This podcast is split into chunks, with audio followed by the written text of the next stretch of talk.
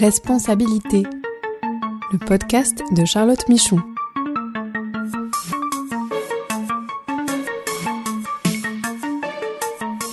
Droits humains pour comprendre les nouvelles obligations des entreprises. Donc bonjour à tous et bienvenue dans ce podcast consacré aux nouvelles responsabilités des entreprises en matière de droits humains. Je suis Charlotte Michon, je suis avocate et j'accompagne les entreprises dans la compréhension et la formalisation de leurs démarches droits humains et dans la conformité à leurs devoirs de vigilance. Nous allons parler aujourd'hui de l'enjeu du salaire décent pour les entreprises. Donc avant d'échanger avec, avec Julie, mon invitée du jour, je voulais vous donner des éléments de cadrage sur cette question du salaire décent. Le fait de fournir un salaire décent à ses travailleurs est une attente de l'Organisation internationale du travail et c'est inscrit dans la constitution de, de l'OIT de l'Organisation internationale du travail. C'est le living wage en anglais, donc souvent traduit en français par les entreprises en salaire décent. L'OIT utilise euh, aussi l'expression salaire vital ou salaire de subsistance. Mais en tout état de cause, sachez que cela renvoie à la définition donc donnée par la, la convention numéro 131 sur la fixation des salaires minima qui précise que le salaire minimum doit permettre aux travailleurs de subvenir à leurs besoins essentiels ainsi qu'à ceux de leur famille. Et c'est à partir de cette définition donc du salaire minimum que la définition du salaire décent a été fixée. La difficulté aujourd'hui, c'est qu'il n'y a pas de, de, chiffre précis ou de méthodologie unique hein, qui donnerait un montant fixe de ce salaire décent, et ce qui pose évidemment une certaine complexité pour les entreprises. Nous allons y revenir avec nos témoignages du jour. Alors, pour calculer ce salaire décent, l'OIT indique cependant que ce qu'on appelle besoin essentiel, c'est à minima ceux basés sur le coût d'une alimentation qui soit adéquate pour les personnes, mais aussi sur d'autres produits non alimentaires essentiels tels que le logement ou les vêtements ou encore l'éducation. Et que les besoins euh, essentiels des travailleurs et de leurs familles, donc, euh, ne doivent pas être considérés dans l'absolu, mais vraiment être appréciés par rapport euh, au niveau de développement économique et social du pays.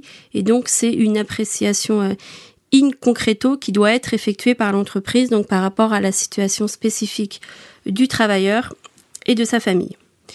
Alors pourquoi j'ai choisi ce sujet aujourd'hui? C'est parce que nous voyons qu'il y a de plus en plus d'attention de la part des entreprises et de leurs parties prenantes sur cette question du salaire décent. Et sachez que le salaire décent est une question qui est sous-jacente à beaucoup d'autres enjeux droits humains, puisque évidemment le fait d'avoir euh, un salaire décent est une condition nécessaire pour satisfaire euh, à d'autres droits comme le logement euh, ou l'éducation. Et euh, cette question du salaire décent peut aussi être directement liée à des pratiques de travail forcé ou des pratiques de travail des enfants dans certains cas. Alors depuis 2-3 ans, il y a eu des déclarations d'initiatives d'entreprises hein, comme le Pacte mondial des Nations Unies, Before qui est chapeauté par l'OCDE, ou d'autres et qui ont publié des déclarations en faveur d'un salaire décent avec des engagements euh, signés directs des entreprises.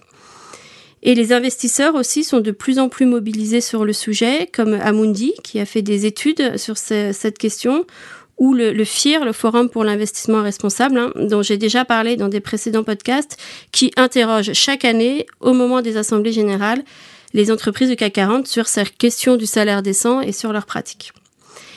Et naturellement aussi, de plus en plus d'entreprises s'engagent donc sur cette question. Et pour en discuter, je suis ravie d'accueillir Julie Valla, qui est directrice euh, droit humain du groupe L'Oréal. Euh, L'Oréal qui a développé tout un programme donc sur le salaire décent et dont on va, euh, on va discuter. Bonjour Julie, merci beaucoup d'avoir accepté cette invitation. Donc chez L'Oréal, vous avez développé une démarche hein, sur le salaire décent de vos collaborateurs. Est-ce que tu peux nous dire pourquoi déjà vous avez choisi cet enjeu et quelles actions euh, aujourd'hui vous avez mis en place? Oui, tout à fait. Merci Charlotte pour, euh, pour cette invitation. Donc déjà, c'est important de, de, se remettre en tête quand on regarde les derniers rapports de l'Organisation internationale du travail que euh, aujourd'hui, un travailleur sur cinq dans le monde gagne moins de 3 dollars par jour. Donc, euh, ce qui fait que, alors qu'ils sont en train de travailler, ils ne peuvent pas subvenir à leurs besoins primaires. Donc, euh, on parle même pas de ceux qui travaillent pas, mais déjà ceux qui travaillent. Puis beaucoup de femmes, d'ailleurs, sont impactées aussi dans ce, euh, malheureusement, par cette pauvreté, que ce soit voilà celles qui sont dans les entreprises de nettoyage, les cantinières, les vendeuses. Et donc ça, c'est forcément euh, pas acceptable et pas soutenable dans la durée. Donc c'est la raison pour laquelle euh, bah, le, top management de, L'Oréal s'est engagé dans, ce, dans, ce, dans cette stratégie salaire décent pour tous les collaborateurs de, L'Oréal à minima. Et donc, on s'est engagé à, ce que ce soit le cas et on, a pris cet engagement publiquement dans le cadre de notre politique droits humains collaborateurs.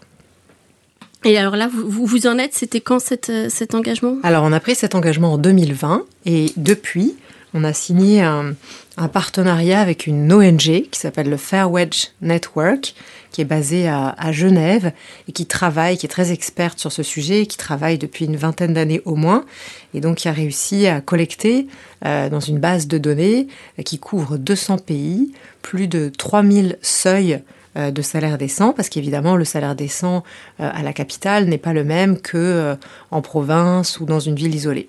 Donc 3000 seuils qui sont régulièrement actualisés, évidemment qui, prennent en compte l'inflation et qui est reconnue cette base de données par l'International Trade Initiative comme étant une des, des plus robustes parmi d'autres. Il y a d'autres méthodologies qui ont été qui ont été reconnues, mais celle-ci celle-ci en fait partie.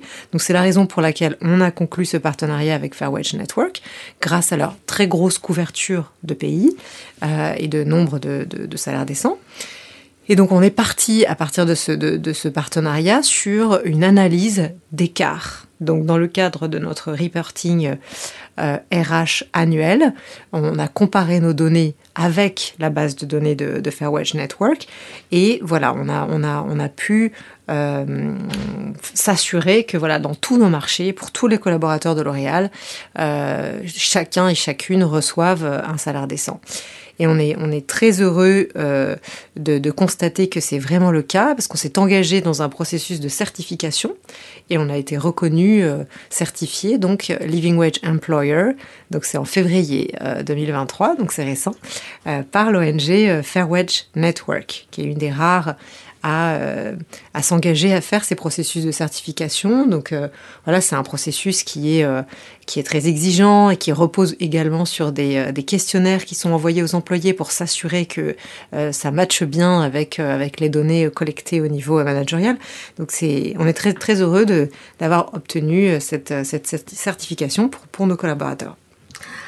C'est très bien. Et alors souvent, moi, quand j'en parle aux entreprises, on a, elles ont l'impression que c'est que c'est maîtrisé et peut-être il y a certains freins en interne à aller regarder ces sujets de euh, euh de rémunération, de rémunération décente. Euh, Est-ce que tu aurais des, des conseils peut-être euh, à donner pour les, euh, les porteurs de, de projets en interne? Tout à fait. Alors c'est vrai que L'Oréal opère dans euh, au moins 70 euh, marchés, ce qui fait qu'on est vraiment euh, mondial. Et donc, autant dans certains pays, quand les, droits syndicaux sont, importants, quand des normes sociales sont en place, bah, forcément, il y, a, plus de chances que les collaborateurs reçoivent un salaire décent. Mais dans beaucoup d'autres pays, soit il n'y a pas de salaire minimum, soit il n'y a pas de structure syndicale en place. Et donc, c'est là qu'il y a peut-être plus de risques euh, de trouver euh, euh, des, collaborateurs qui, qui, ne recevraient pas ce salaire décent. Donc, on ne peut jamais présumer que c'est le cas, et c'est pour ça que c'est très important de déjà sélectionner un bon euh, data provider, donc euh, fournisseur de données. Et pour ça, il y a quelques méthodologies qui ont été reconnues. Il ne faut pas prendre n'importe laquelle. Il faut vraiment que ce soit quelqu'un qui a une, expertise euh, reconnue pour pas perdre son temps en fait. Et donc voilà, vraiment ne pas se tromper de données. Évidemment, il n'y a pas de données universelles, mais il y a quand même quelques méthodologies qui ont vraiment été, qui ont vraiment été reconnues. Donc nous, je vous l'ai dit, on a sélectionné le Fairwedge Network grâce à sa très grande couverture de pays, parce que nous, ça nous intéresse comme on est, euh, comme on est mondial. Et puis, quand on se lance dans cette, euh, dans, cette, euh, cette aventure de, salaire décent au niveau mondial, il faut s'assurer qu'on a aussi un, fort soutien du top management pour vraiment rappeler à toutes les, les fonctions clés qui vont être investies dans, cette, dans la mise en place de cette stratégie que c'est soutenu par le, par le top management.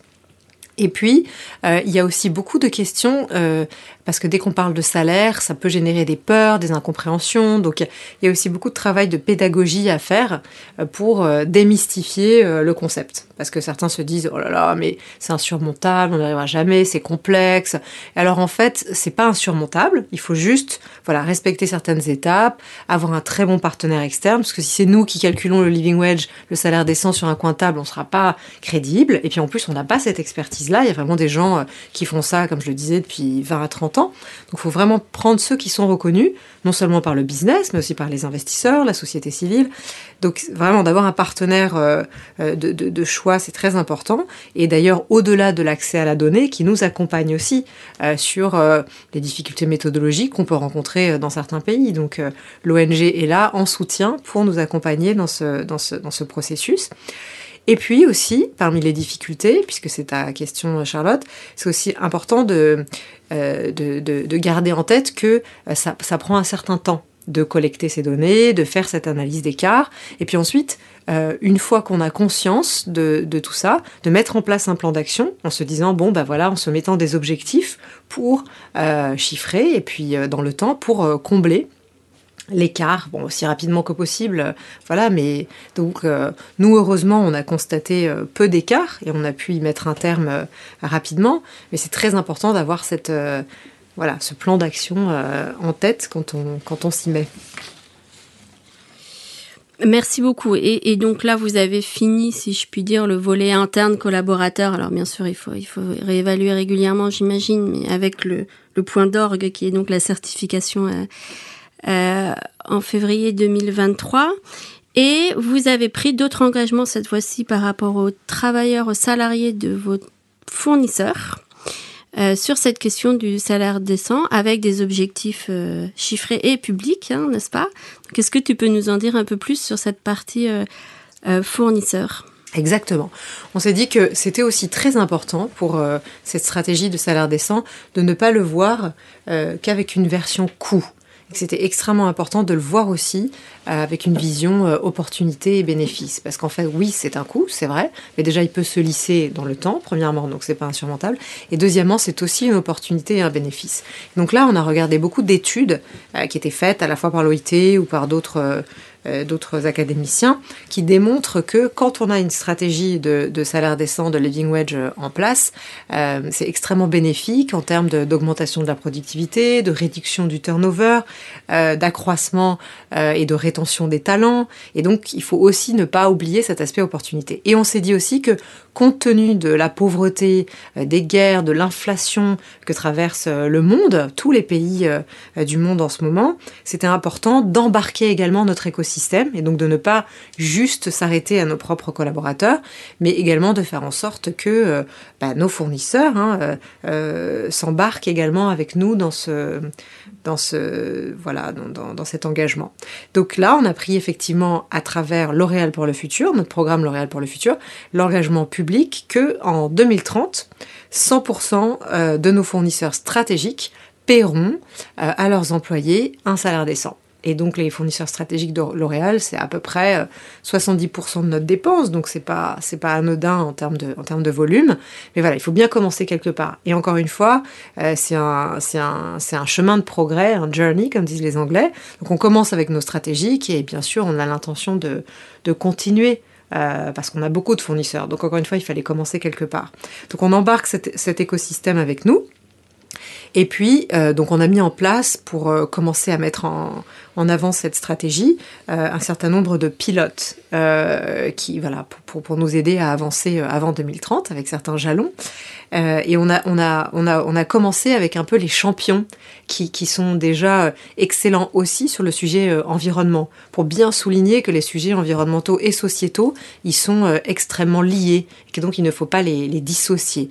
Et voilà, on pense, et tu, tu l'as rappelé Charlotte dans ton introduction que le living wage c'est quand même un, outil extrêmement puissant, les Anglais disent un enabler, donc capable de résoudre plein de sujets droits humains. Tu as mentionné, ça peut être un outil de lutte contre le travail des enfants et contre le travail forcé, parce que bah, une personne qui est décemment payée va avoir moins besoin de, enfin sera moins l'objet d'abus et fera moins travailler ses enfants. Un, outil de lutte contre les discriminations, discriminations faites aux femmes, puisque beaucoup de femmes sont concernées par par la pauvreté un outil aussi, puisqu'on parlait d'environnement, euh, de comment dire, d'accompagnement dans la décarbonation et dans tout le sujet de transition juste, de just transition, euh, pour s'assurer que euh, ben, on n'oublie pas l'humain dans, cette stratégie de décarbonation et, de transition vers un monde décarboné qui, est indispensable. Donc voilà, cet outil Living Wedge est vraiment extrêmement important pour ça. Et donc c'est pour ça qu'on a choisi des fournisseurs qui sont, euh, qui sont euh, champions aussi sur ce sujet euh, bah, changement climatique, biodiversité, plastique, environnement. Et on a ajouté cette dimension sociale avec le salaire décent auprès de ces champions en se basant aussi sur la théorie du changement, puisqu'on a sélectionné des fournisseurs pour commencer. Donc ils sont champions, mais dans différentes catégories d'achat, de, de, de zones géographiques, pour que ensuite chacun à leur tour encore une fois sur la base de la théorie du changement, ils embarquent leur propre euh, écosystèmes euh, respectifs avec lesquels ils, interagissent. Donc euh, on a créé une sorte de communauté, en fait, Living Wedge, l'air décent, toujours avec l'aide de notre partenaire externe, donc c'est vraiment piloté par cette ONG indépendante qui est riche de voilà 20-30 ans d'expérience sur le sujet, et donc qui nous accompagne, qui nous aide à identifier les problématiques quand il y en a, et il y en a, et à trouver des, solutions pratiques à ces, problématiques. Et avant 2030, parce que 2030 c'est pas tout de suite, en 2025, on sait aussi, donc on a des KPI des, mesures de la performance intermédiaire, on s'est engagé en 2025 à ce que 100% euh, de nos fournisseurs stratégiques aient été sensibilisés à cette question du living wage, donc onboardés, embarqués, euh, formés, euh, voilà, et que au moins 50% d'entre eux auront réalisé en 2025 leur analyse d'écart sur la base de données reconnus. On ne veut pas qu'ils viennent avec des données qui, qui n'ont aucune valeur. Ils disent Ah, moi je suis, euh, je suis euh, un living wage employeur. Oui, mais sur quelle base? C'est pour ça qu'on fait appel uniquement à des, à des méthodologies qui sont reconnues euh, internationalement. D'accord, donc on le voit, un, un envie aussi d'accompagner, puis je pense indispensable dans ce genre de programme d'accompagner les fournisseurs, de les sensibiliser, de les, de les amener avec vous. Et, euh, et, je crois savoir que vous travaillez aussi avec d'autres entreprises donneuses d'ordre sur ces sujets. Donc, est-ce que tu peux nous dire aussi l'avantage d'avoir renforcé un peu cette influence collective avec des pairs euh, pour, euh, pour euh, aller euh, faire avancer les pratiques et aller plus loin? Oui, tout à fait. C'est un, un, point très juste parce que un, peu comme plein d'autres grands sujets, la pauvreté, on n'arrivera pas à la, résoudre seul, un peu comme pour le changement climatique ou, ou comme d'autres problématiques systémiques et endémiques. C'est indispensable de ne pas avoir une approche compétitive, mais d'être vraiment en mode collaboration. D'où l'importance de, bah voilà, comme tu l'as dit, de s'engager avec tes pairs ou même avec d'autres secteurs, euh, avec d'autres parties prenantes, avec d'autres ONG, avec des États, avec l'ONU, avec des voilà des plateformes multisectorielles. Euh, euh, parce que, encore une fois, ça ne sera qu'ensemble qu'on arrivera à faire une différence si chacun embarque son écosystème. Et c'est vraiment du coup une démarche, euh, en plus qui peut être vue comme une démarche qualité. Euh, et en plus, on peut partager parfois des fournisseurs en commun. Et donc, voilà, si on n'embarque pas chacune des parties prenantes, ça sera beaucoup plus long à, réaliser. Donc, d'où l'importance, comme tu l'as dit, que, que l'engagement ait été pris à travers B4IG, donc Business for Inclusive Growth, qui est une plateforme qui associe l'OCDE avec des compagnies euh, internationales, américaines, européennes, etc. Et donc, euh, et l'ONU, on a aussi, comme tu l'as mentionné dans le cadre du Global Compact, euh, donc l'ONU qui embarque aussi d'autres agences onusiennes également. Donc, c'est vraiment extrêmement important que voilà, ce soit vraiment multipartite dans, dans l'approche de cette stratégie. Oui, puis c'est un gage aussi d'effectivité pour vous de d'avoir des, des, pratiques responsables. Tout à fait. Merci beaucoup Julie, euh, merci pour tout, pour ce, ce beau témoignage. Et donc c'est fini pour aujourd'hui et nous nous retrouvons dans 15 jours pour un nouveau podcast.